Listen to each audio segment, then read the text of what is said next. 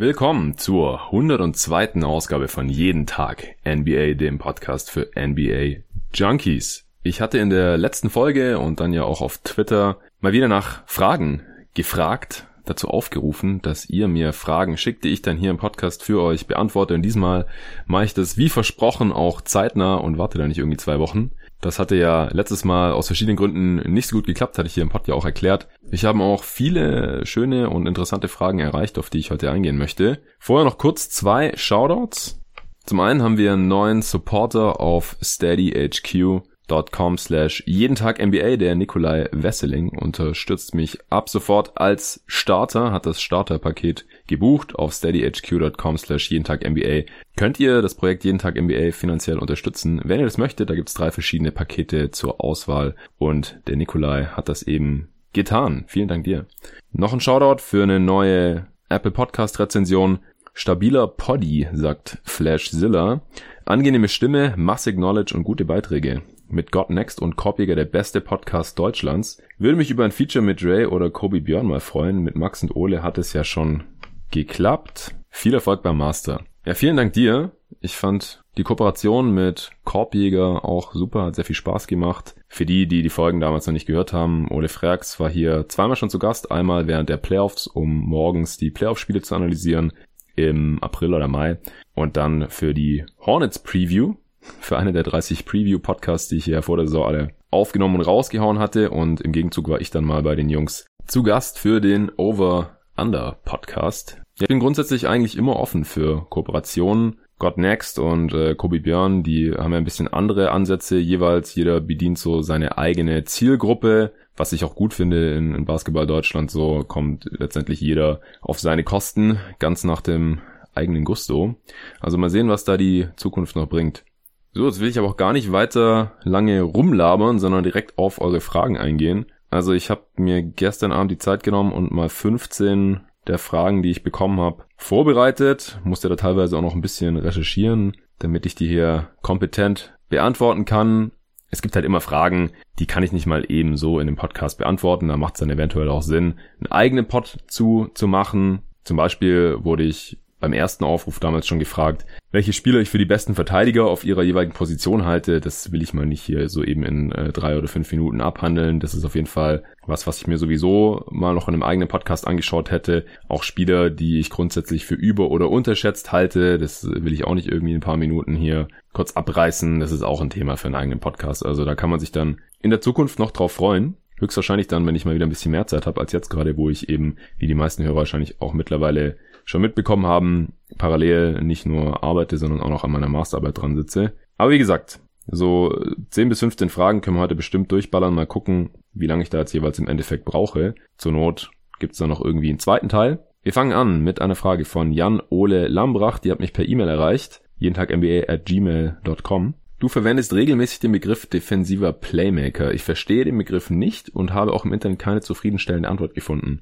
Ja, war mir gar nicht bewusst, dass ich den Begriff so regelmäßig verwende oder dass der nicht geläufig sein könnte. Aber ich erkläre natürlich gerne. Das ist aus meiner Sicht ein Spieler, der regelmäßig defensive Plays macht, einfach. Also defensiver Playmaker lässt es ja wahrscheinlich schon so erahnen. Es können aus meiner Sicht Deflections, Steals oder Blocks sein oder auch Offensivfouls würde ich damit reinzählen. Also jemand, der defensiv sehr aktiv ist da auch agiert und nicht nur reagiert. Aktuelles Beispiel, das einem da vielleicht direkt einfällt, ist der Rookie Matisse Thibault von den Sixers, der extrem viele Steals und Blocks holt und eben auch Deflections macht. Also Deflections ist äh, einfach, wenn man den, den Ball irgendwie tippt oder halt mit den Händen abfälscht, aber letztendlich nicht klauen kann. Also es gibt dann keinen Stil.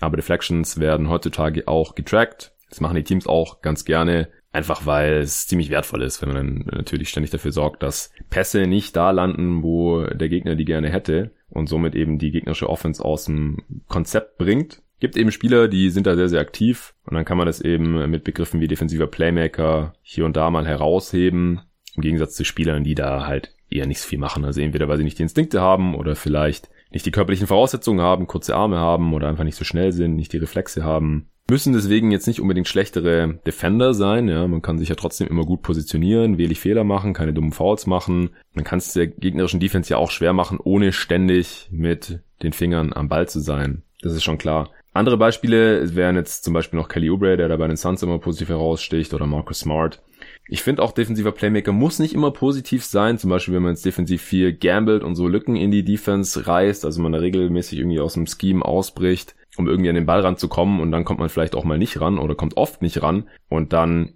hat der Gegner mehr oder weniger freie Bahn und die Teammates müssen es irgendwie ausbügeln. Oder was manche, vor allem Bigs ja auch machen, ist halt irgendwie so zu Drives einladen und dann auf den Shotblock zu gehen. Also gerade bei Javel McGee oder Hassan Whiteside sieht man das relativ oft. Und dann, wenn es dann halt nicht klappt mit dem Block, dann gibt's halt einen Foul oder einen relativ einfachen Korb. Also ich finde, defensiver Playmaker umschreibt halt so die defensive Aktivität ganz gut. At Dre7380 hat auf Twitter gefragt, es wirkt ein bisschen so, als ob die Blazers Probleme in der Crunch-Time haben. Und nach einigen Spielen empfinde ich auch den Kader schwächer als letzte Saison. Was denkst du darüber?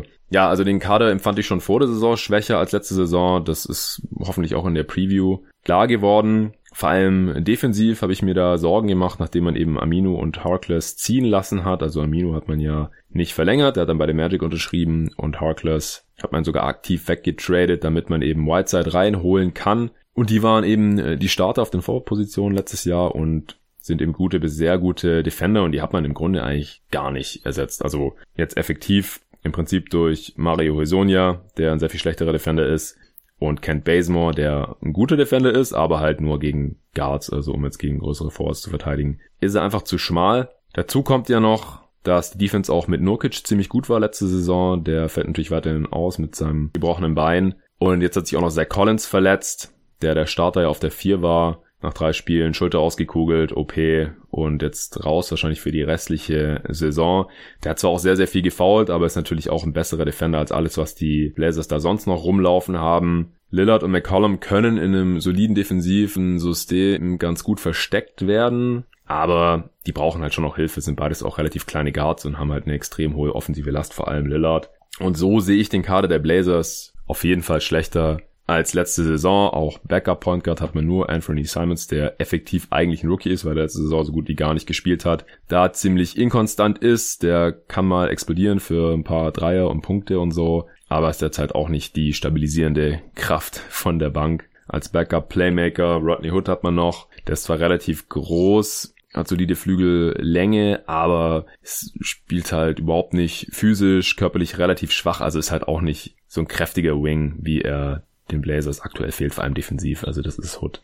Einfach auch nicht. Zum anderen Teil deiner Frage, dass die Blazers Probleme in der Crunchtime haben, da habe ich mir mal die Crunchtime Stats ein bisschen angeschaut und siehe da, Lillard und McCollum sind da aktuell noch nicht besonders gut. Man muss die Crunchtime Stats immer ein bisschen mit Vorsicht genießen einfach weil die Sample Size da naturgemäß sehr, sehr gering ist. Also, dass ein Teil der Spielzeit als Crunch Time zählt und da dann eben diese Statistiken erhoben werden, da müssen ja bestimmte Kriterien erfüllt sein, dass das Spiel eben knapp ist. Das kommt auch immer ein bisschen drauf an, auf welcher Seite man dann schaut. Und das sind halt meist so wenig Minuten, selbst wenn man sich die ganze Saison anschaut, dass die Stats dann zwar ganz gut beschreiben, natürlich was in dieser Zeit passiert ist, also wie gut die Teams da performt haben oder wie schlecht, auch die einzelnen Spieler, aber ich würde jetzt nie hingehen und sagen, ja, Lillard trifft bisher nur jeden vierten Dreier in der Crunch Time und deswegen ist er grundsätzlich ein schlechter Dreierschütze in der Crunch Time oder vergisst er auf einmal, wie man Dreier trifft oder so. Also das ist ja allgemein immer so ein bisschen das Ding bei Stats, wozu benutzt man die? Ja? Will man irgendwas beschreiben, also was ist passiert?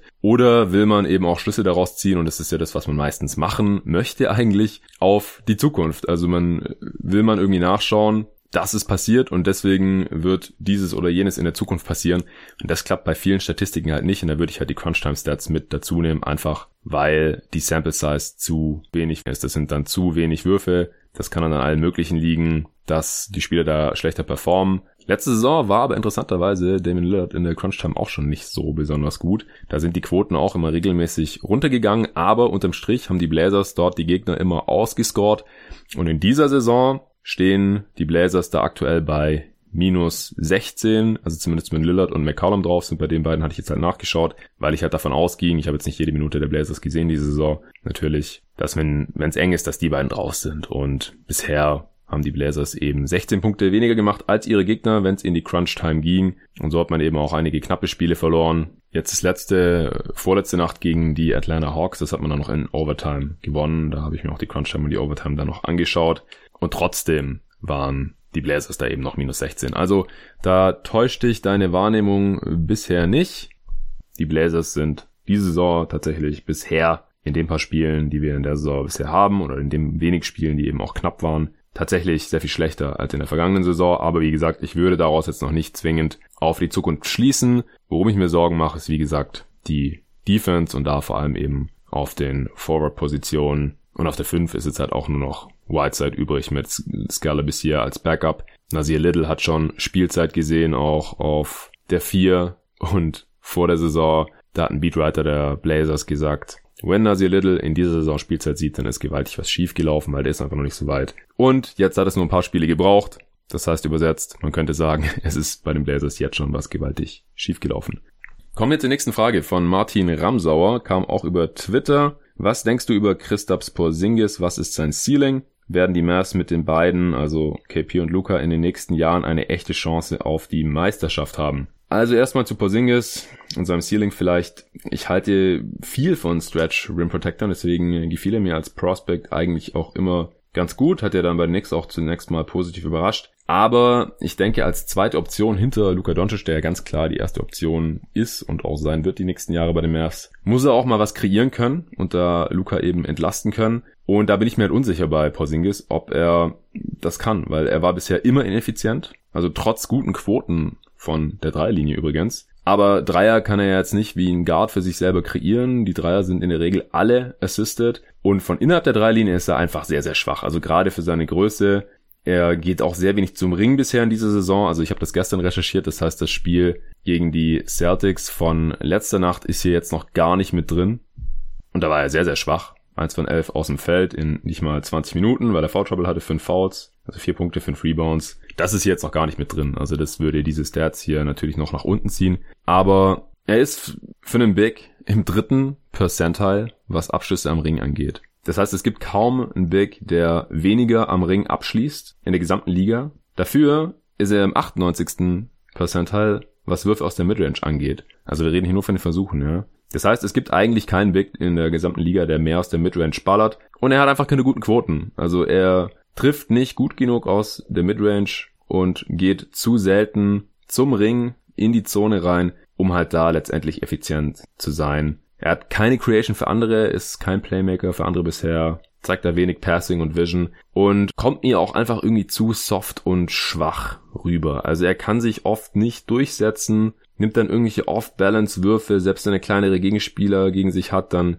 schiebt er die nicht irgendwie unter den Ring und versucht dann da irgendwie mit Kraft abzuschließen. Man kann jetzt natürlich sagen, äh, der gute Mann hat irgendwie anderthalb Jahre kein Basketball mehr gespielt gehabt. Oder zumindest halt kein NBA-Basketball, nicht auf dem Niveau. Ja, das stimmt, aber das Problem ist halt, er war halt auch schon vor der Verletzung dieser Spieler. Also das waren schon dieselben Fragezeichen. Da konnte man natürlich auch immer sagen, ja gut, ist, ist irgendwie das erste, zweite oder dritte Jahr in der NBA, mal gucken, kann ja noch besser werden. Aber jetzt müsste er das eben so langsam mal zeigen. Es kann auch noch kommen, aber bisher gibt er da eben allen Anlass, um da ein bisschen skeptisch zu sein, dass er halt wirklich eine verlässliche zweite Option sein kann oder eine Stütze in der Offense sein kann für ein Championship-Team, das halt diesen Max-Deal auch wert ist. Ich fand diesen Max-Deal, hatte ich auch hier im Podcast schon erwähnt im Sommer, nachdem das herausgekommen ist, vor allem zumal er voll garantiert ist, ziemlich riskant. Also Porzingis ist halt einfach auch ein Spieler, der immer wieder Verletzungsprobleme hatte, auch schon vor seinem Kreuzbandriss immer wieder verletzt ausgefallen ist, was halt auch an seinen körperlichen Voraussetzungen liegt. Also je größer der Spieler, desto anfälliger kann man einfach äh, leider so sagen. Und andere Teams sichern sich in solchen Fällen ja auch ab. Also die Sixers haben zum Beispiel Embiids Max-Deal ja auch nicht voll garantiert. Und Joel Embiid ist der sehr viel bessere Spieler als Porzingis. Das ist gar keine Frage. Und wenn die Sixers sich da absichern und die Mavs nicht, dann wirft das bei mir schon Fragezeichen auf. Und bei Embiid, wenn er fit ist, da bin ich mir halt absolut sicher ist er diesen Max-Deal wert. Und bei Porzingis, wie gesagt, aus genannten Gründen bin ich das aktuell halt nicht. Also Porzingis ist einfach kein Dirk, ja, das darf man nicht vergessen. Also nur weil da schon mal ein äh, langer Europäer sehr, sehr gut aus der Midrange immer abgeschlossen hat und als erste Option eine Championship geholt hat und wenn er den Ball in der Midrange bekommen hat, da sehr hochprozentige Würfe rausgekommen sind, heißt das halt nicht, dass Porzingis es auch kann. Also das hat er einfach noch nicht gezeigt. Deswegen würde ich sagen, ob man mit KP und Luca in den nächsten Jahren eine echte Chance auf die Meisterschaft hat, hängt eher vom restlichen Kader ab. Also wenn man jetzt einfach mal davon ausgeht, dass Luca so Richtung MVP-Niveau geht, das äh, deutet er ja gerade mehr als nur an. Und bei Porzingis sieht es zumindest aktuell halt nicht danach aus, als ob er eine echte zweite Option bei einem Championship-Team sein kann. Wie gesagt, das kann er natürlich noch beweisen, keine Frage. Dafür ist er noch jung genug. Und er jetzt auch für die nächsten fünf Jahre unter Vertrag. Aber wenn der zweitbeste Creator oder Scorer so auf Tim Hardaway Jr., JJ Barrea, Jalen Brunson Level ist, dann ist man sicher natürlich kein äh, Contender. Das ist für mich außer Frage. Deswegen müsste man dann auf jeden Fall noch was machen. Und in dem Zusammenhang finde ich es dann halt ein bisschen schade, wie unflexibel die Mavs sind. Auch wegen der Deals, die sie jetzt im letzten Sommer rausgegeben haben. Also nächsten Sommer Tim Hardaway Jr. sicherlich seine Play Option über 19 Millionen ziehen und dann hat man halt gar keinen Cap Space, voraussichtlich. Im Jahr darauf wird dann Luka Doncic sicherlich seine vorzeitige Max-Deal-Verlängerung unterschreiben, die dann aber erst 2022 reinkickt.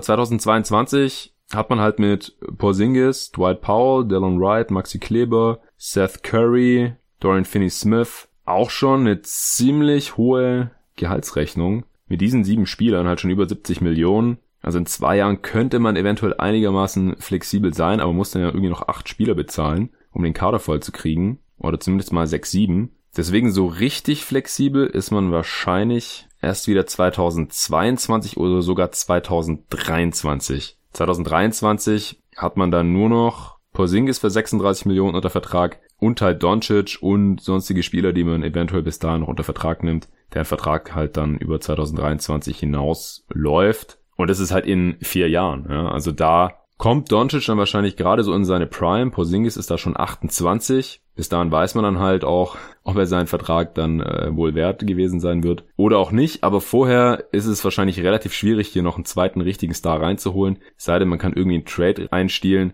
Aber die Mavs haben jetzt halt auch nicht unendlich viele super interessante junge Spieler oder wertvolle Picks. Deswegen sehe ich jetzt gerade nicht so den Pfad, wie man auf jeden Fall zum Contender wird mit diesen beiden Spielern.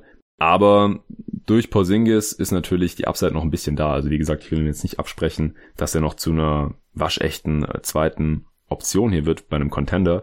Und bei Luca bin ich mir halt zu 100% sicher, wenn der sich nicht irgendwie schwerer verletzt, Gott bewahre, dass er auf jeden Fall auf MVP-Level spielen können wird. Aber, das haben wir auch oft genug gesehen äh, bei Spielern wie LeBron oder so, alleine kann man halt keine Championship gewinnen. Ja? Man braucht immer Co-Stars und natürlich noch ein funktionierendes Roster an Rollenspielern außenrum. Und da bin ich, bin ich mir jetzt halt die nächsten Jahre, sagen wir mal die nächsten vier, fünf Jahre, bis Porzingis Vertrag dann abläuft, hier aktuell noch nicht so ganz sicher. Ed Dougler112 hat auf Twitter gefragt, was bedeutet die Verlängerung von Beal für die Saison der Wizards und warum hat Beal sich für diese Saison vom Trademark genommen? Ist jetzt schon ein bisschen her, deswegen will ich da gar nicht mehr so sehr drauf eingehen. Das bedeutet einfach, dass die Wizards versuchen, so viel oder lange wie möglich zu gewinnen in dieser Saison und erstmal weiter oder neu um Beal aufzubauen mittelfristig. Das hatte ich ja in der Preview so noch bezweifelt. Mein Gast äh, Steffen, Wizards-Experte, der war dafür, dass man Beal hält. Kann ich ja auch nachvollziehen, denn Beal ist noch ein einigermaßen junger Spieler und eben ziemlich gut. Und der scheint es in Washington einfach zu mögen. Kann dann ja auch vor seinem letzten Vertragsjahr aussteigen, weil es eine Option ist. Und zu dem Zeitpunkt ist er halt dann schon zehn Jahre in der Liga und kann deswegen den teuersten Max-Deal unterschreiben. So hat er eben für den Moment maximale Sicherheit, also sein Vertrag ist eben noch mal länger, er hat noch mal mehr garantiertes Gehalt, egal was passiert in den nächsten Jahren mit ihm oder mit den Wizards. Das hatte ich ja auch im Pod zu den Extensions, da hatte ich extra einen Pod dazu aufgenommen, erklärt gehabt. Da bin ich auch kurz auf Beal eingegangen und wenn er diese Saison einfach jetzt nicht unbedingt getradet werden will, hat er sich jetzt einfach für die Wizards und auch natürlich letztendlich fürs Geld entschieden. Björn Fischer hat auf Twitter gefragt, ihr habt mit GoToGuys früher das Medium Podcast für euch entdeckt und genutzt. Welches aktuell noch nicht so verbreitete, in Klammern neue Medium wird sich ähnlich entwickeln? Was planst du neben dem Podcast? Ja, das sind schöne Fragen. Tatsächlich podcaste ich ja schon seit Ende 2011. Da haben wir angefangen damals mit GoToGuys Wired, mit äh, Dennis Spielmann damals noch zusammen. Die ersten Jahre war das dann eher unregelmäßig und dann so ab 2013, 14, als ich dann wieder da war, auch aus den USA, da äh, haben wir es dann wirklich regelmäßig durchgezogen. Ich habe über 300 Folgen aufgenommen. Mittlerweile stehen wir da bei 350 Folgen für GoToGuys Wired ungefähr. Und klar, 2011 gab es noch nicht so viele Podcasts. Da haben noch nicht so viele Podcasts überhaupt angehört, wussten überhaupt, was das ist. Das ist ja erst die letzten Jahre so richtig explodiert. Natürlich seit jeder ein Smartphone hat und da ziemlich problemlos drauf zugreifen kann, entweder über Podcasts, wenn man ein iPhone hat oder halt über Spotify, was ja auch die meisten Leute irgendwie haben oder sonst irgendwelche beliebigen Apps kann einfach jeder mittlerweile Podcasts hören. Das ist ja in der Regel auch umsonst. Und deswegen funktioniert dieses Medium eben auch ziemlich gut. Und es sind ja auch unendlich viele Podcasts aus dem Boden gesprießt, auch im NBA-Bereich, auch in Deutschland. Früher gab es da eigentlich nur so zwei, drei. Natürlich äh, André Vogt mit God Next, der war da so einer der allerersten oder der allererste wahrscheinlich im NBA-Bereich in Deutschland. Und dann kamen wir irgendwann 2011 und mittlerweile gibt's ja, weiß nicht, zehn oder so oder vielleicht sogar noch mehr. Allein in Deutschland und auch in den Staaten drüben. Also ich kann mich noch erinnern, als ich angefangen habe, Podcasts zu hören, auf meinem iPod damals noch, das ist wahrscheinlich so zehn Jahre her, da gab's so drei, vier Podcasts, die ich gehört habe. Bill Simmons natürlich, damals noch bei ESPN, dann von ESPN gab's noch so ein NBA Today, das hat Ryan Russillo damals schon gemacht. Den fand ich damals schon cool und halt The Basketball Jones, die dann später The Starters wurden und jetzt No Dunks heißen. Das war so der Daily Podcast, den ich gehört habe. Von NBA.com gab's noch einen. Und das war's eigentlich. Und mittlerweile gibt's ja so unendlich viele Dutzende, zu jedem Team gibt's mehrere und was weiß ich, dass man da überhaupt nicht mehr mit dem Hören hinterherkommt. Ja, was wird sich ähnlich entwickeln? Ja, wenn ich das nur wüsste. Ähm, also ich habe mich auch im Rahmen meines Studiums, ich äh, studiere ja im Master Journalismus, um es genau zu sein, konvergenter Journalismus, also Convergent Journalism, hört sich sehr fancy an. Das Studium ist auch auf Englisch hier in Berlin, internationaler Studiengang. Das heißt, ich studiere, ich bin eigentlich fertig, schon seit fast einem Jahr jetzt, aber habe meine Masterarbeit halt noch nicht geschrieben, habe das so vor mir hergeschoben jetzt und habe im April halt lieber mit diesem Podcast hier angefangen, anstatt mich um meine Masterarbeit zu kümmern. Und jetzt habe ich den Salat. Also im Prinzip ist es ähm, Multimedia-Journalismus und da haben wir uns auch intensiv damit beschäftigt an der Hochschule, was so an neuen Medien hochkommt oder aufkommt, natürlich auch im Journalismus. Da werden natürlich auch soziale Medien immer wichtiger. Ich habe da gelernt zu schreiben, Audioformate aufzunehmen, Videoformate auch zu machen. Und habe trotzdem noch keine Antwort jetzt auf diese Frage, also welches aktuell noch nicht so verbreitete neue Medium sich ähnlich entwickeln wird wie Podcasting. Also ich denke, dass Podcasting sich weiter positiv entwickeln wird und deswegen setze ich ja auch ein Stück weit auf diese Karte hier mit diesem Podcast Projekt, versuche da gerade so meine Nische zu finden und das zu etablieren, einfach weil Podcasting einen riesen Vorteil hat als Audioformat, dass man es halt nebenher machen kann. Ja, man muss nichts angucken, man braucht die Augen nicht, man kann die Augen für was anderes verwenden, sei es jetzt um durch die Gegend zu spazieren oder Fahrrad zu fahren oder abzuwaschen oder was weiß ich, das im Haushalt zu machen, Sport zu machen, Körbe zu werfen. Ja, ich war gestern auch draußen, habe das schöne Wetter hier in Berlin genutzt. Waren zwar nur sechs Grad, aber die Sonne war ein bisschen da und dann bin ich auf den Freiplatz gegangen, war schön alleine. Nur der Korb, der Ball und ich, dann habe ich da ein bisschen an meinem Jumper gearbeitet, bevor der völlig einrostet und habe halt nebenher Podcasts gehört. Ja. Das funktioniert mit anderen Medien natürlich nicht. Man kann nicht nebenher ein Video schauen oder sich irgendwelche Sachen durchlesen. Podcasting basiert natürlich ein Stück weit auf dem Radio, nur dass es halt diesen zeitlich unabhängigen Aspekt hat, der halt mittlerweile durch Smartphones und andere mobile Endgeräte zu 100% ausgeschöpft werden kann. Und das sehe ich halt in der Form jetzt gerade bei einem anderen Medium noch nicht. Also was natürlich immer wichtig ist oder immer wichtiger wird, ist Mobilität. Aus meiner Sicht auch die Integrierung der Endnutzer und der Community. Auch so Livestreaming-Geschichten sind natürlich sehr, sehr beliebt. Aber so richtig neu ist es ja alles nicht. Ja, was plane ich neben dem Podcast? Also ich habe noch viele andere Ideen. Wie gesagt, ich wurde ja auch im Zuge meines Masterstudiengangs äh, ziemlich breit ausgebildet und fand das auch alles ziemlich interessant, dass ich mich jetzt hier aufs Podcasting aktuell konzentriere und auch bei meiner Masterarbeit übrigens darauf konzentriere das hat sich mehr oder weniger so entwickelt. Also das habe ich nicht geplant. Ich hatte halt, wie gesagt, schon diese Erfahrung aus über 300 Folgen und acht Jahren Podcasting, beziehungsweise als ich Studium angefangen habe, waren es eben sechs Jahre und war dafür halt deswegen schon so ein bisschen prädestiniert, aber mir machen die anderen Sachen auch Spaß. Was ich mir jetzt konkret im Bereich NBA vorstellen kann, ist vielleicht auch mal live zu kommentieren, so via YouTube oder Twitch oder Periscope der eine oder andere kennt ja sicherlich Nate Duncan und Danny LeRoux, die den Dunked On Podcast machen, also einen täglichen amerikanischen NBA-Pod. Und die machen das auch alle paar Wochen mal und Playoffs dann auch öfter, dass die halt über diese Kanäle die Spiele live kommentieren, eben mit ihrer Herangehensweise ein bisschen nerdiger, jetzt nicht so Mainstream-mäßig, wie das dann eben im National TV passiert. Und das kann ich mir halt auch vorstellen, auf Deutsch zu machen, dann natürlich auch nicht alleine, das ist ein bisschen viel. Und das müsste man dann sicherlich auch erstmal ausprobieren. Aber das wäre vielleicht eine ganz nette Alternative, da in Deutschland ja lange nicht jedes Spiel überhaupt auf Deutsch kommentiert wird, beziehungsweise es dann halt auch nicht für jeden zugänglich ist, wenn es auf der Zone oder so ist. Von daher mal gucken. Aktuell habe ich natürlich nicht die geringste Zeit für solche Späße, aber ich mache mir definitiv meine Gedanken. Also gar keine Frage und deswegen auch eine sehr, sehr interessante Frage von dir, Björn. Danke. Noch eine Frage von erddougler112 auf Twitter, die in die ähnliche Richtung ging. Privat, was ist das Thema deiner Masterarbeit? Ich äh, habe es ja gerade schon angedeutet. Ich habe mein Thema gewechselt, jetzt ist es wahrscheinlich auch Podcasting, sofern der Antrag da dann akzeptiert wird.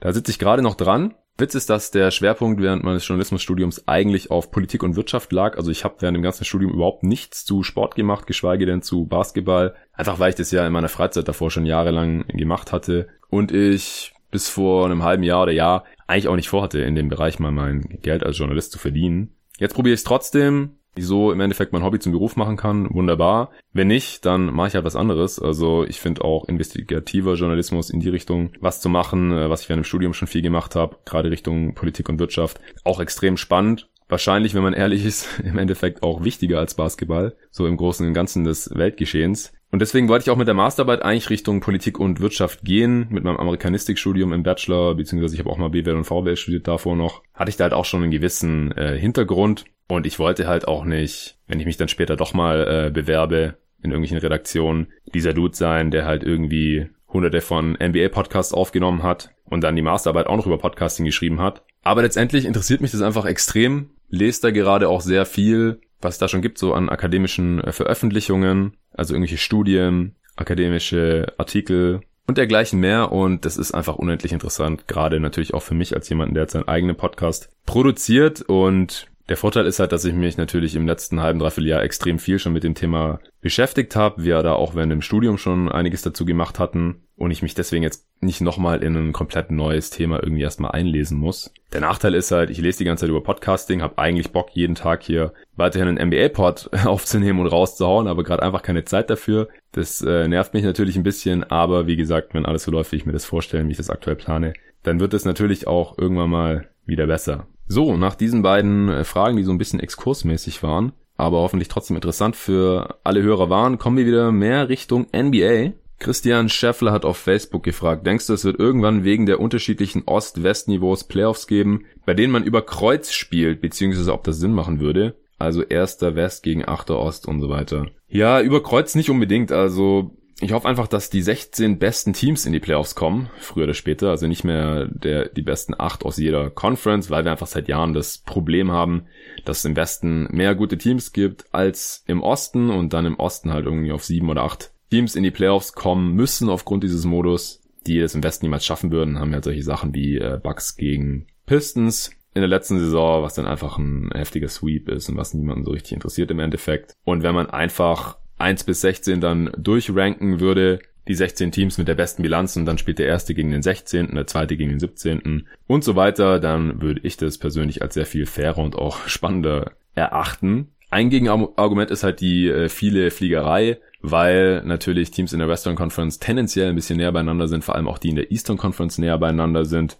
Und äh, wenn man dann halt dauernd hin und her fliegen muss, vor allem wenn es eine längere Serie wird, dann über sieben Spiele, den 2-2-1-1-1-Modus, geht's dann halt viel hin und her. Ich denke, da könnte man aber eine Lösung finden. Also vielleicht für die erste Runde dann auf 2-3-2 gehen, was früher auch der Modus in den Finals war, auch vor diesem Hintergrund halt, weil da halt Ost gegen West spielt, dass man da nicht so viel hin und her fliegen muss. Das könnte man natürlich sagen, ist ja eigentlich unfair für das Heimteam, wenn die dann zwar zwei Spiele zu Hause haben, aber dann dreimal hintereinander auswärts ran müssen, dann würde ich halt sagen, okay, das Team mit der besseren Bilanz kann sich halt aussuchen, ob sie erst diese zwei Heimspiele haben wollen oder dann dafür lieber drei in Folge. Ich denke, dass die meisten trotzdem lieber die ersten beiden Spiele zu Hause haben wollen, weil wenn man die gewinnt, dann gewinnt man mit sehr hoher Wahrscheinlichkeit eben auch die gesamte Serie. Oder man geht vielleicht wieder zum Best of Five Modus zurück, was man ja früher hatte bis 2002 oder 3, glaube ich. Dann hat man halt weniger Spiele, deswegen glaube ich eigentlich nicht, dass man das machen wird, weil in Playoffs das ist natürlich auch eine Geldmaschine für die NBA, weil jedes Spiel extrem interessant und wichtig ist, schalten auch viele ein. Und da dann einfach Spiele rauszustreichen und den Modus zu verkürzen, daran glaube ich nicht wirklich. Aber ich denke, da könnte man letztendlich schon Lösungen finden. Und teilweise ist ja auch die Ost-West-Einteilung relativ grenzwertig. Also wenn ihr mal guckt auf der Landkarte, wo Memphis liegt, das liegt nicht besonders weit im Westen. Also das ist sehr viel näher an den meisten Eastern Conference Franchises als an irgendwelchen Teams, die in Kalifornien sind oder so. Es wäre natürlich hart, wenn er in der ersten Runde irgendwie Portland gegen Miami spielen muss. Das ist, glaube ich, die größte Distanz, die es gibt in den USA zwischen zwei NBA-Teams. Aber wie gesagt, also ich denke einfach, dass man mittelfristig die besten Teams in die Playoffs lassen muss und nicht hier Teams, die halt zufällig ein bisschen weiter östlich in einem Land liegen als andere. Wann das kommt, weiß ich nicht, aber ich glaube, dass es früher oder später kommen wird. At TheBerg96 hat auf Twitter gefragt, wie siehst du die Rolle und Einstellung von Dwight Howard? Sehr, sehr positiv sehe ich die. Also das freut mich als ehemaliger Dwight-Fan auch extrem. Also als er bei den Magic war, war ich extrem angetan von Dwight Howard, hab dem auch in den Playoffs, also dann in den Finals gegen die Lakers zum Beispiel, auch die Daumen gehalten. Dafür hat es leider im Endeffekt nie ganz gereicht. Und später dann in seiner Karriere fand ich es auch ein bisschen fragwürdig, wie mit welchen Einstellungen er dann da teilweise rangegangen ist. war ja irgendwann höchstwahrscheinlich auch kein Zufall mehr, dass er dann weitergereicht wurde wie Sauerbier und nirgendwo mehr so richtig reingekommen ist. Offensiv irgendwelche Anforderungen gestellt haben, die nicht besonders sinnvoll waren, defensiv dann auch langsam angebrochen ist. Und daher kommt es in der Form jetzt einfach auch unerwartet. Also der scheint ja jetzt wirklich seine Rolle gefunden zu haben da total drin aufzugehen. Und es war nach den letzten Jahren einfach ziemlich unwahrscheinlich geworden. Siehe andere Ex-Superstars wie Carmelo Anthony, die einfach ihr Game nicht rechtzeitig umstellen können oder einfach nicht erkennen, was die Stunde geschlagen hat. Wenn äh, sie jetzt sich nicht komplett in den Dienst der Mannschaft stellen, dass sie dann einfach raus sind aus der Liga. Und das hat Dwight Howard offensichtlich erkannt und diese zweite und wahrscheinlich auch letzte Chance hier jetzt genutzt bei den Lakers. Der sieht mir auch sehr, sehr fit aus, soll ja auch abgenommen haben im Sommer. Sehr gute Fußarbeit, ist da noch ziemlich flink unterwegs jetzt auch für sein Alter. Hat die beste Block-Percentage der Karriere, also sieht auch ziemlich athletisch aus. Wie man verteidigt, wusste er ja eigentlich schon immer, hatte halt die letzten Jahre auch Rückenprobleme, aber dass man jemanden, der dreimal hintereinander den Defensive Player of the Year Award gewonnen hat, jetzt nicht irgendwie das einmal eins der Defense erklären muss, das ist auch klar. Er macht nur, was er kann. Und wie das genau aussieht, das äh, kann man sich auch anschauen dann. Das funktioniert vielleicht besser auch als in einem Podcast. Zum Beispiel mit Videos vom Kollegen Julius Schubert, aka Just a Kid from Germany auf YouTube. Mit dem hatte ich auch hier die Preview zu den Lakers aufgenommen. Da wussten wir noch nicht so genau, was wir von Dwight Howard erwarten können. Oder auch von Ben Taylor auf Englisch, Kollege aus den USA. Die haben letzte Woche beide, glaube ich, jeweils ein Analysevideo zu Dwight Howard gemacht. Bleiben wir bei den Lakers. At Post Lakers hat auf Twitter gefragt, wie nachhaltig siehst du die Defensive der Lakers? Denkst du, sie ist auf diesem Niveau über die Regular Season konservierbar? Ausgenommen die Playoffs, die stehen auf einem anderen Blatt. Ja, ähm, zweitbeste Defense der Liga aktuell laut Clean the Glass und die beste im Halfcourt. In Transition ist die Defense nicht so gut übrigens. Das liegt in erster Linie daran, dass man die zweitschlechtesten Quoten aus dem Feld und die fünftmeisten Turnover forciert.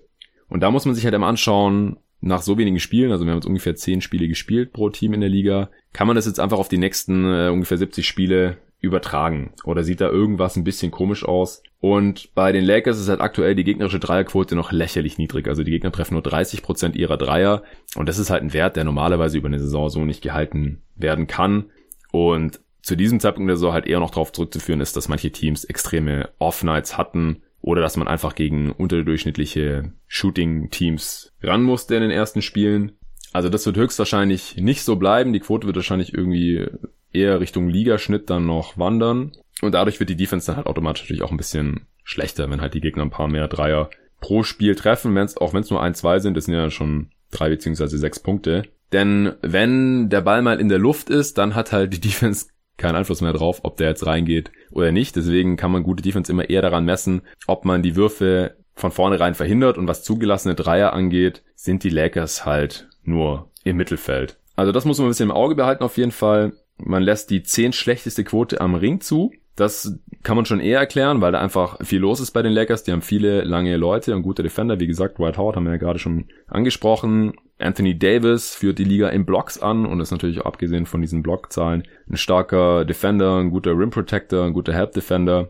Allgemein ist man einfach ein sehr großes Team mit McGee noch, der da äh, rumstehen kann und äh, LeBron und so. Von daher, die Rim Protection halte ich schon für ziemlich real zu diesem Zeitpunkt. Aus der Midrange treffen die Gegner auch extrem wenig. Das liegt irgendwo so dazwischen, finde ich, von der Aussagekraft, weil ich gehe mal nach der Faustregel, je weiter weg vom Korb, desto weniger Einfluss hat die Defense und desto mehr random ist die Quote, sobald der Wurf mal hochgejagt ist. Weil je näher man am Korb dran ist, desto mehr Defense ist da halt in der Regel auch. Ist klar, wenn man Richtung Korb geht, ist da meistens mindestens ein Defender, wenn nicht zwei, drei oder vier. Und an der Dreilinie steht man halt oft allein und kann den Wurf dann nehmen. Und wie gesagt, ob der dann reingeht oder nicht, das hängt meistens nicht so sehr von der Defense ab. Hatte ich hier im Pod ja auch schon immer wieder erwähnt. Da gibt's auch Studien zu, die das eingehend untersucht haben. Aber wie gesagt, die Lakers haben halt eigentlich ganz gutes Personal. Deswegen wundert mich jetzt auch diese gute Defense zu diesem Zeitpunkt der Saison nicht besonders. LeBron James hängt sich ja auch sehr viel mehr rein in der Defense als die letzten Jahre. Dwight Howard in der Form, Anthony Davis sehr gut in der Defense bisher. Danny Green immer einen positiven Impact in der Defense, auch Avery Bradley sind auch alles defensive Playmaker, ja, um nochmal den Begriff von der ersten Frage in diesem Pod hier zu nutzen. Und Frank Vogel, der bestätigt hat auch seinen guten Ruf als defensiver Coach noch aus den Tagen bei Indiana. Von daher, beste Defense der Liga, glaube ich jetzt eher nicht, aber wenn sie jetzt Top 5 bleiben würden über die restliche Saison, dann würde mich das nicht wundern. Nächste Frage von msl93l auf Twitter. Du führst immer wieder das Net-Rating an, um die wahre Stärke der Teams wiederzugeben, unabhängig vom Rekord. Wie oft hat das in Anführungsstrichen beste Team daher die Championship gewonnen? Wie oft nicht? Gibt es so etwas wie Clutch-Player, die das Net-Rating widerlegen? Und wie sieht die Korrelation zwischen Wins und Net-Rating aus? Ja, interessante Fragen. Da muss ich jetzt auch ein bisschen mehr dazu ausholen, um hier halt auch wirklich alle Hörer abzuholen. Also ich denke, viele Hörer, die wissen schon, was das Team Net Rating ist oder auch das Point Differential. Je nachdem, wo man das eben nachschaut, auf welcher Seite, heißt das dann eben so oder so. Ich arbeite mittlerweile eigentlich grundsätzlich mit den Statistiken von cleaningtheglass.com. Dort heißt es Point Differential. Ich sag aus Gewohnheit trotzdem Net Rating. Ich werde die Fragen jetzt nicht in der Reihenfolge beantworten, weil es, glaube ich, verständlicher ist, wenn ich die Reihenfolge hier ein bisschen anpasse. Fangen wir an. Was ist das Net Rating? überhaupt. Das ist ja kein Hexenwerk, also oder irgendeine Blackbox, wo keiner weiß, was dahinter steckt. Wie bei manchen anderen äh, Metriken wie RPM zum Beispiel, Real Plus Minus von Jerry Engelman, den wir auch mal schon mal im Podcast bei GoToGuys.de hatten. Da weiß nur er, was dahinter steckt, sondern beim Net Rating oder Point Differential ist es eigentlich relativ simpel. Man muss sich das nur einmal vergegenwärtigen und da will ich euch jetzt eben helfen, das einmal zu tun und dann ist es hoffentlich für alle Ewigkeit verstanden. Und dann kann man das auch ein bisschen einordnen, was diese Zahl be bedeutet oder wenn ich die eben hier im Podcast erwähne, gerade bei meinen Power Rankings. Äh, daher kommt die Frage ja sicherlich, dass ich die eben an das Net-Rating der jeweiligen Teams anlehne. Also dafür muss man erstmal ein paar Gegebenheiten klarstellen. Im Basketball gewinnt das Team, das mehr Punkte als der Gegner macht. Klar, weiß jeder. Und deswegen gewinnt das Team am öftesten, das regelmäßig mehr Punkte macht als der Gegner. Also im Schnitt möglichst viele Punkte mehr macht als der Gegner. Auch klar soweit. Und genau das stellt das Net-Rating oder das Point Differential letztendlich dar. Also, wie viele Punkte macht das Team im Schnitt mehr als der Gegner? Wie macht es das? Indem man schaut, wie viele Punkte ein Team im Schnitt selbst macht und wie viele es zulässt. Und da manche Teams schneller oder langsamer spielen als andere, normiert man das Ganze, damit man es vergleichen kann. Zum Beispiel auf 100 Ballbesitze. Warum 100? Weil es A eine runde Zahl ist und B, praktischerweise ist es zumindest zurzeit auch noch die ungefähr Anzahl der Ballbesitze pro Spiel und Team in der NBA. Das nennt man ja auch Pace. Also Ballbesitze pro Spiel, pro Team ist die Pace und die liegt halt ungefähr bei 100 die letzten Saisons und das Defensivrating oder das Offensivrating ist eben auf 100 normiert und somit eben auch das Net Rating also die Offense auf 100 Possessions wird auch Offensivrating oder auch O-Rating, wenn man es abkürzen will, oder Offensive Rating auf Englisch genannt. Die Defense entsprechend Defensivrating oder Defensive Rating oder D-Rating. Und wenn man sich dann die Differenz zwischen der Offense und Defense ansieht, hat man das Point Differential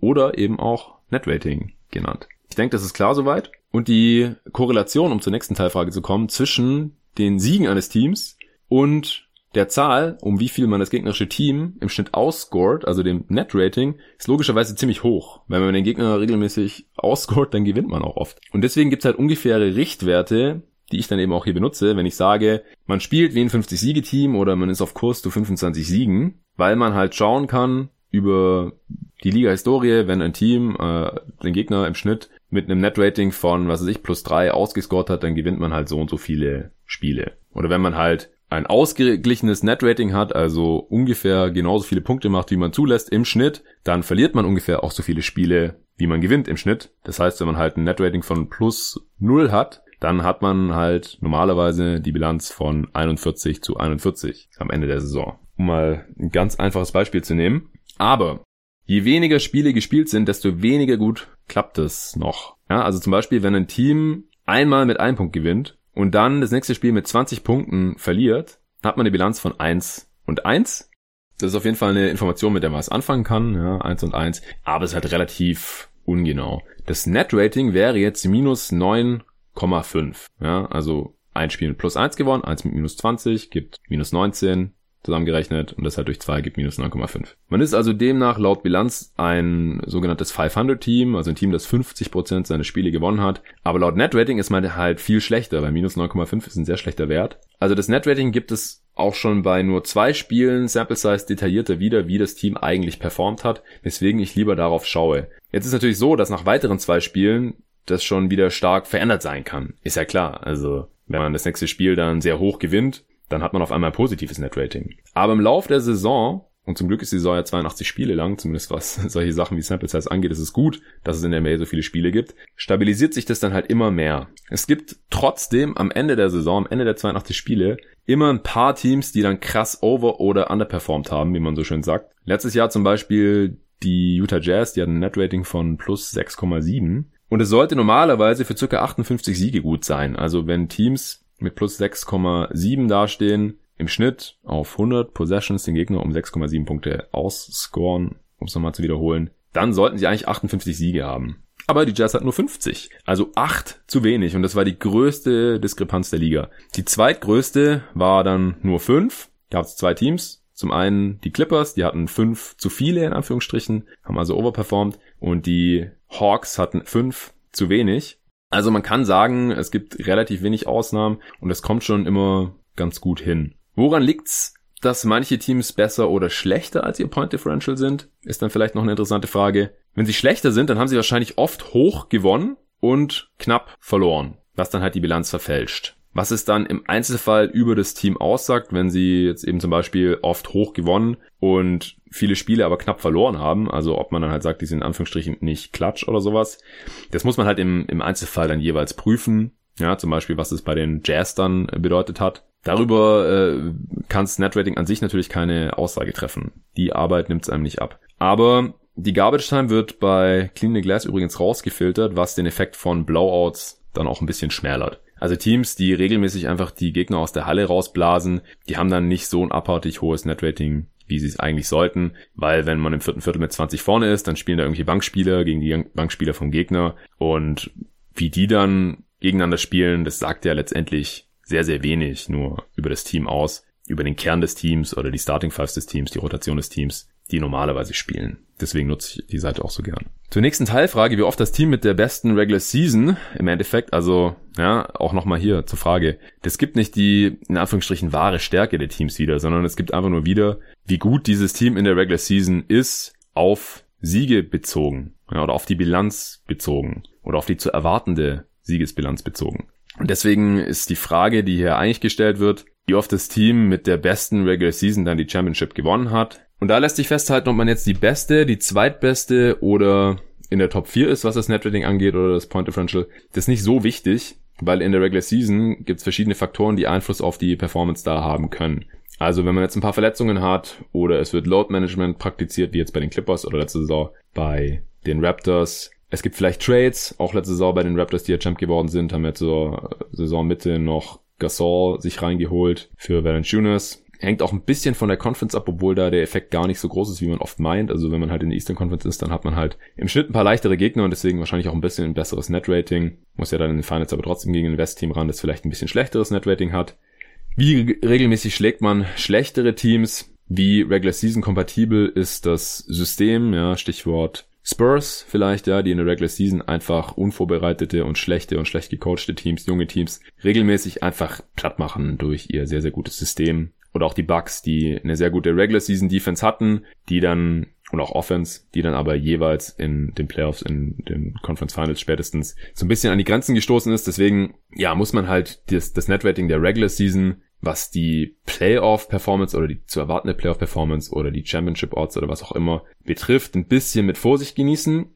Aber man kann sagen, dass es ohne ein Top 4 Net-Rating bislang sehr unwahrscheinlich war, die Meisterschaft zu holen. Wie unwahrscheinlich? So unwahrscheinlich, dass es seit 2003, 2004, und soweit gehen die Daten auf Clean the Glass halt zurück, also in den letzten 16 Saisons nur zweimal passiert ist, dass ein Team die Championship geholt hat das kein Top 4 Net Rating hatte in der Regular Season. Und in den letzten acht Saisons gar nicht übrigens. Also wenn man kein Top 4 Net Rating hatte in den letzten acht Saisons, dann ist man nicht Champ geworden. Ist einfach nicht passiert. Die Ausnahmen in den letzten 16 Saisons waren auch zwei der größeren Upsets in der Geschichte, was die Championship angeht. Und zwar die Mavs 2011, die ja aus verschiedensten Gründen ein riesen Outlier sind, was Championships angeht. Und die Miami Heat 2006. Ich habe mich auch im Rahmen äh, der Vorbereitung auf diese Frage nochmal ein bisschen genauer mit diesen Zahlen beschäftigt. Auch weil ja gefragt wurde, wie oft hat das Team mit dem besten Netrating der Regular Season dann auch die Championship gewonnen und wie oft nicht. Also fünfmal hat das Team mit dem besten Netrating die Championship gewonnen und das ist auch die Platzierung, die am öftesten die Meisterschaft geholt hat. Also rein historisch betrachtet, über diesen Zeitraum hat das Team mit der besten Regular Season auch die besten Chancen, die Championship zu holen. Ansonsten ist es zweimal das Team mit dem zweitbesten Netrating geworden, zweimal das Team mit dem drittbesten, viermal das Team mit dem viertbesten, einmal das Team mit dem fünftbesten, wie gesagt, das waren die Heat und einmal das Team mit dem achtbesten und das waren die Mavs. Also acht Bester, das ist äh, wirklich ein krasser Ausreißer. Dann habe ich mir auch noch angeschaut, wie es in den Finals aussah. Also wie sah es in diesen 16 Finals aus, hat dann in der finalen Runde auch meistens das Team gewonnen mit dem besseren Netrating in der regulären Saison. Und die Antwort ist ja. Neun von 16 Mal hat das Team mit dem besseren Netrating gewonnen und sieben Mal das schlechtere. Das ist natürlich jetzt relativ knapp, aber auch nochmal so ein leichter Indikator. Aber ich denke, wenn man sich unterm Strich anschaut, dann spricht das schon eine relativ deutliche Sprache. Wenn man in der Regular Season ein gutes Point Differential hat, dann hat man in der Regel auch gute Chancen, in die Finals zu kommen oder die Meisterschaft zu holen. Also nochmal 14 von 16 Mal war das Team, das am Ende die Championship gewonnen hat, ein Top-4-Team, was Net-Rating in der Regular Season angeht und 12 der 16 Mal war der Finals-Verlierer, also das andere Team, das es in die Finals geschafft hat, ein Top-5-Team, was das Net-Rating in der Regular Season anging. Also mit gewissen Einschränkungen kann man vielleicht sogar sagen oder kann man die Frage so beantworten, dass das Net-Rating schon so ein bisschen die wahre Stärke in Anführungsstrichen der Teams darstellt und ist auf jeden Fall eben differenzierter als die reine Siegesbilanz. Was ja auch daran liegt, dass einfach pro Spiel so viele Punkte fallen und dadurch die Sample Size natürlich so viel höher ist, als wenn man einfach nur am Ende des Spiels guckt, wurde da gewonnen oder verloren. Also ist es quasi ein Ausgang von einem Sieg oder von null Siegen. Wenn man da ein bisschen genauer hinschaut, dann kann man mit dem Ergebnis halt statistisch gesehen sehr viel mehr anfangen. Ja, ein Teil der Frage hatte ich leider nicht genau verstanden, hatte ich auf Twitter auch nochmal nachgefragt, kam aber leider nichts mehr zur Erläuterung zurück. Und zwar diese Teilfrage, gibt es so etwas wie Clutch-Player, die das Net-Rating widerlegen? Also ich kann mir vorstellen, dass die Frage in die Richtung geht, gibt es Spieler, die im Team dazu verhelfen, dass man so oft knappe Spiele gewinnt? In Teams, die ansonsten relativ oft hoch verlieren, so dass man sehr viel mehr Siege hat, weil man diese ganzen knappen Spiele gewinnt als das Netrating durch die vielen hohen Niederlagen implizieren würde. Habe ich jetzt nicht untersucht. Kann in einzelnen Saisons sicherlich so sein. Da gibt's Beispiele, dass Spieler einfach in der Crunch-Time, in Clutch-Situationen extrem gut performt haben und so das Team überdurchschnittlich viele Siege geholt hat und so letztendlich die Teams äh, dieser Spieler ein paar mehr Siege hatten, als sie eigentlich gemäß Netrating in Anführungsstrichen hätten haben sollen und so halt das Netrating, so wie es hier der Fragensteller ausformuliert hat, widerlegen. Wenn es in die Richtung geht, dann einfach Bescheid sagen, dann kann ich es mal noch ein bisschen genau untersuchen und da ein paar Beispiele nennen. Aber ich denke, ich habe mich jetzt schon sehr, sehr lange hier mit dieser Frage äh, beschäftigt, aber ich denke, das war auch einfach nochmal wichtig, um zu erklären, wieso Netrating äh, sich anzuschauen relativ sinnvoll ist, auch sinnvoller sein kann, als sich einfach nur die reine Bilanz anzuschauen und wieso ich mich eben auch bei meinen Power Rankings hier drauf berufe. So, zwei Fragen noch, würde ich sagen, mach mal. Dann reicht das auch für heute. At TheBerg96 hat auch noch auf Twitter gefragt, was sagst du zu den Cavs bisher? Besser als erwartet oder genau, was du erwartet hast? Ich bin ja im letzten Power Ranking schon ein bisschen auf sie eingegangen. Ich habe noch nicht so viel von ihnen gesehen, außer mal hier und da ein Viertel oder eine Crunch Time. Unterm Strich sind sie schon eine positive Überraschung, stand heute. Also vor allem die durchschnittliche Defense überrascht mich bisher sehr. Die wird natürlich jetzt, äh, stand gestern Abend auch noch durch das letzte Spiel der Cavs gegen die Knicks gepusht, weil die Knicks überhaupt nichts auf die Kette bekommen haben und jetzt halt zu diesem Zeitpunkt der Saison so einzelne Spiele dann noch relativ viel Einfluss haben können auf das Defensivrating, hatte ich ja gerade erläutert. Und unterm Strich hatten die Cavs einfach bisher kaum gute Gegner, aber die schwachen Teams muss man ja auch erstmal schlagen. Vor allem die Starting Five funktioniert extrem gut, die haben gerade auch noch ein extrem positives Net-Rating. Also hier auch nochmal der Hinweis, ja, vorhin habe ich nur über das Team-Net-Rating gesprochen. Man kann sich natürlich auch das Net-Rating von einzelnen Lineups oder sogar von einzelnen Spielern anschauen, aber das ist dann einfach aufgrund der Sample Size oftmals problematisch, auch noch aus anderen Gründen. Da kann ich vielleicht ein andermal drauf eingehen. Also das vorher hat sich alles nur auf das Net-Rating oder das Point Differential ganzer Teams bezogen. Und von dieser Starting Five der Cavs, wie gesagt, die spielen ihre Gegner gerade auch noch in Grund und Boden. Tristan Thompson ist in den Jungbrunnen gefallen. Das weiß man bei Spielern in dem Alter ja auch nie so genau, was von denen noch zu erwarten ist. Die sind dann entweder völlig washed und haben überhaupt keinen positiven Impact mehr und man muss schauen, ob die überhaupt noch Spielzeit bekommen. Aber er scheint fit zu sein und liefert bisher extrem ab. Kevin Love funktioniert gut. Aber vom Kader an sich halte ich halt nach wie vor nicht so viel. Also ist sehr guardlastig und sehr big-lastig und dazwischen ist einfach nicht viel außer Chedi Osman. Und ich glaube einfach nicht, dass man das Niveau dann über die gesamte Saison halten kann. Und sie haben halt aktuell auch so ein Netrating, das ungefähr ausgeglichen ist und das sieht man halt über die letzten Jahre relativ oft, dass Teams, die eigentlich schlechter sind am Anfang der Saison, sich noch kurz ein bisschen da oben halten können, eben weil sie gegen ein paar einfachere Gegner ran mussten oder weil ein paar Spieler noch relativ heiß sind. Wie gesagt, ich habe jetzt noch nicht so viel gesehen, dass ich jetzt das fundamental beurteilen kann, was auch Coach Beeline da macht, der da im ersten Jahr ist, ob das wirklich so viel positiven Einfluss hat jetzt hier auf dieses Team. Aber ich kann mir eigentlich nicht vorstellen, dass sie das Niveau halten können. Also sind auf jeden Fall besser als erwartet, auch besser als ich erwartet habe, aber ob sie das halten können über die nächsten 70 Spiele, da bin ich mal Stand heute eher noch skeptisch. Werde ich mir mal noch genauer anschauen, falls sie das halten können. Ed Julian 32496472 auf Twitter hat gefragt, was hältst du von einem Aaron Gordon gegen Justice Winslow Trade? In Klammern aus Orlando Sicht. Winslow bringt Defense, kann den Ball nach vorne bringen und ist ein echter Dreier. Okay.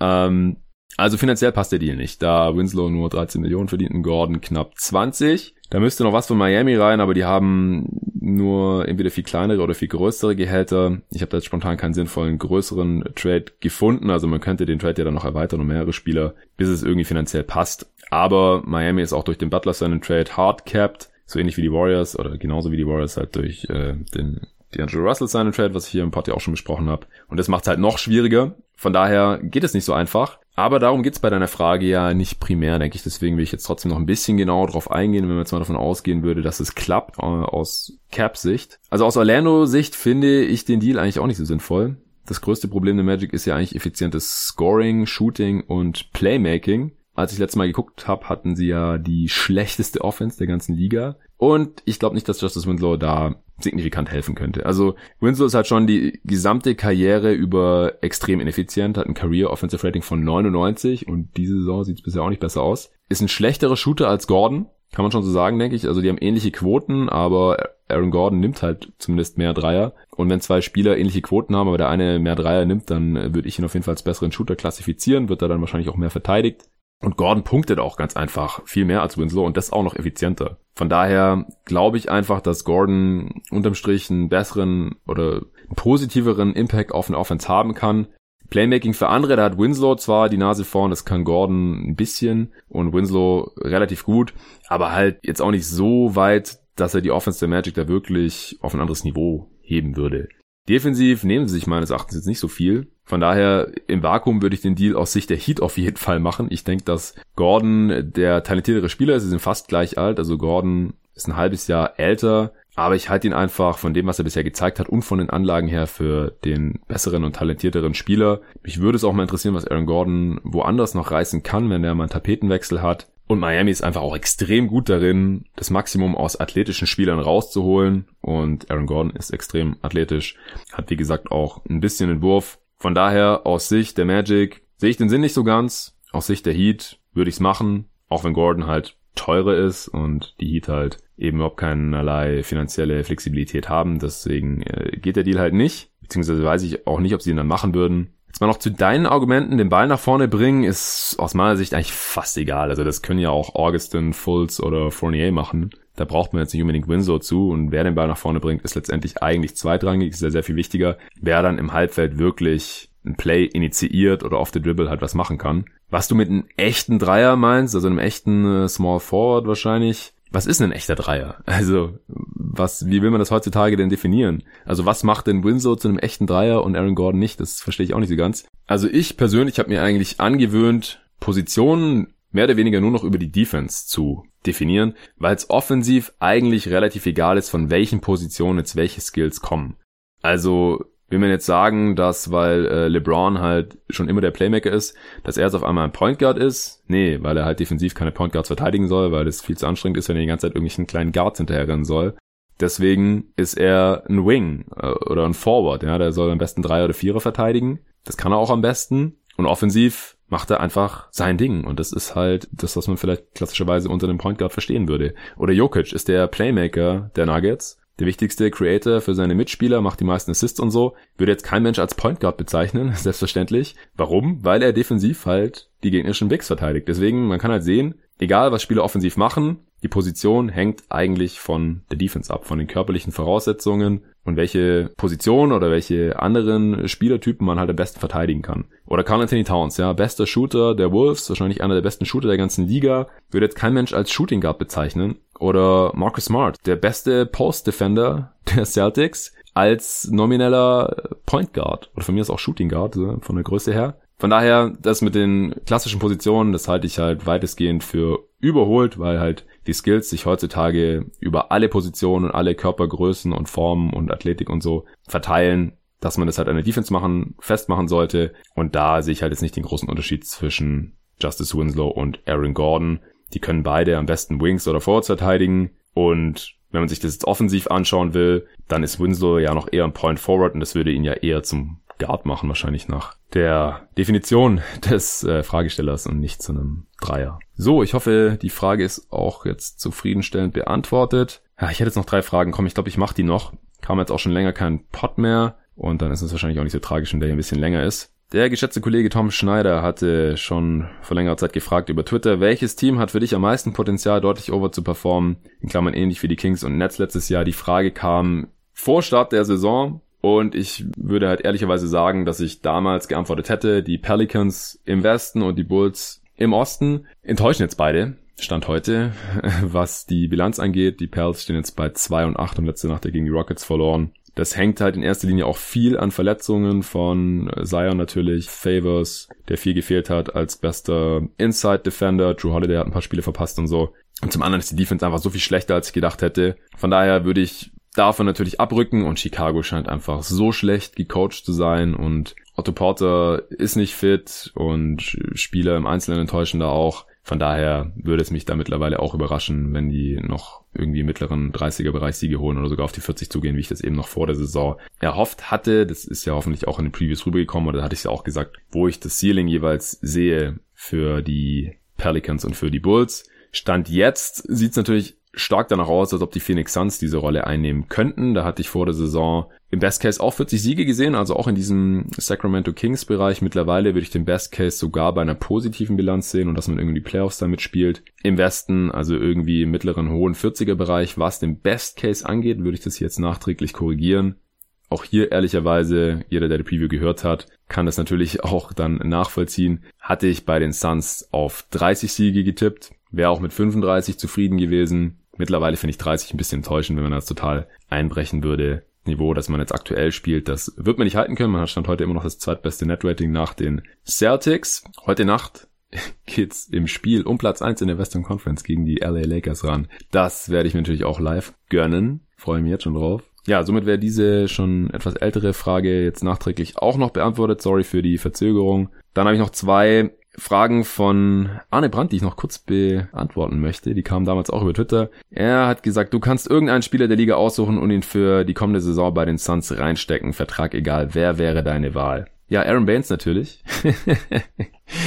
ah, nee, den haben sie ja schon. Ähm, also es ist eine sehr interessante Frage. Ja, die Frage ist halt, was ist das Ziel in dieser Saison? Will man jetzt so Toronto Raptors mäßig äh, irgendwie einmal mit Kawhi Leonard kurz eine Championship holen? dann wäre die Antwort wahrscheinlich Kawhi Leonard oder LeBron oder irgendwie sowas. Wenn man jetzt langfristig den meisten Erfolg haben möchte und man geht eben davon aus, man hat den Spieler nur für diese eine Saison, dann wäre mir ein Spieler ganz recht, der halt die Entwicklung von Booker und Aiton als zukünftige Cornerstones dieser Franchise und am besten auch noch den ganzen anderen Spielern maximal pushen kann. Und da sieht man ja schon, was Ricky Rubio aktuell für einen immensen Einfluss hat, einfach als ein echter Floor General, der halt das Spiel leitet, wenig schlechte Entscheidungen trifft, den Spielern genau den Ball da gibt, wo sie ihn brauchen, ein Mindestmaß an Scoring auch mitbringt, defensiv sich auch reinhängen kann. Und dann wäre wahrscheinlich da ein Upgrade noch ganz nice. Und das wäre ein fitter Chris Paul, würde ich sagen, weil der hat halt auch noch einen Wurf. Also der ist ja im Prinzip so ein Ricky Rubio mit Wurf. Noch bessere Defense, noch besserem Spielverständnis, sehr viel effizienterem Scoring.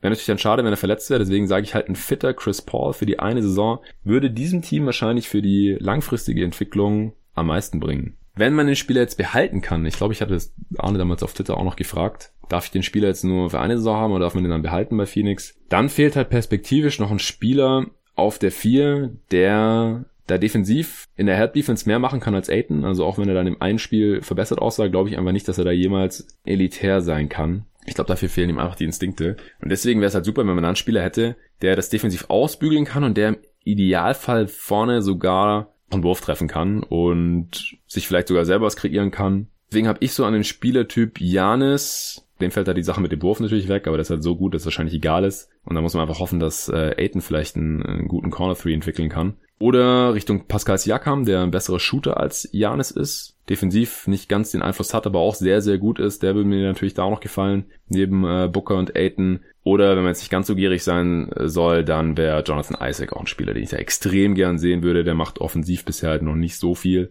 Weiß nicht, ob der Wurf jemals noch kommt, aber defensiv wäre das wahrscheinlich das perfekte Komplementär neben DeAndre Ayton. Also letztendlich einfach ein, ein Upgrade zu Dario Saric und Frank Kaminski da auf der 4 in dieser Saison. Und auch für die kommenden Saisons. So, jetzt wirklich allerletzte Frage, nochmal von Arne, wie gesagt, auch über Twitter damals. Was war für dich der schlechteste und beste Off-Season-Move?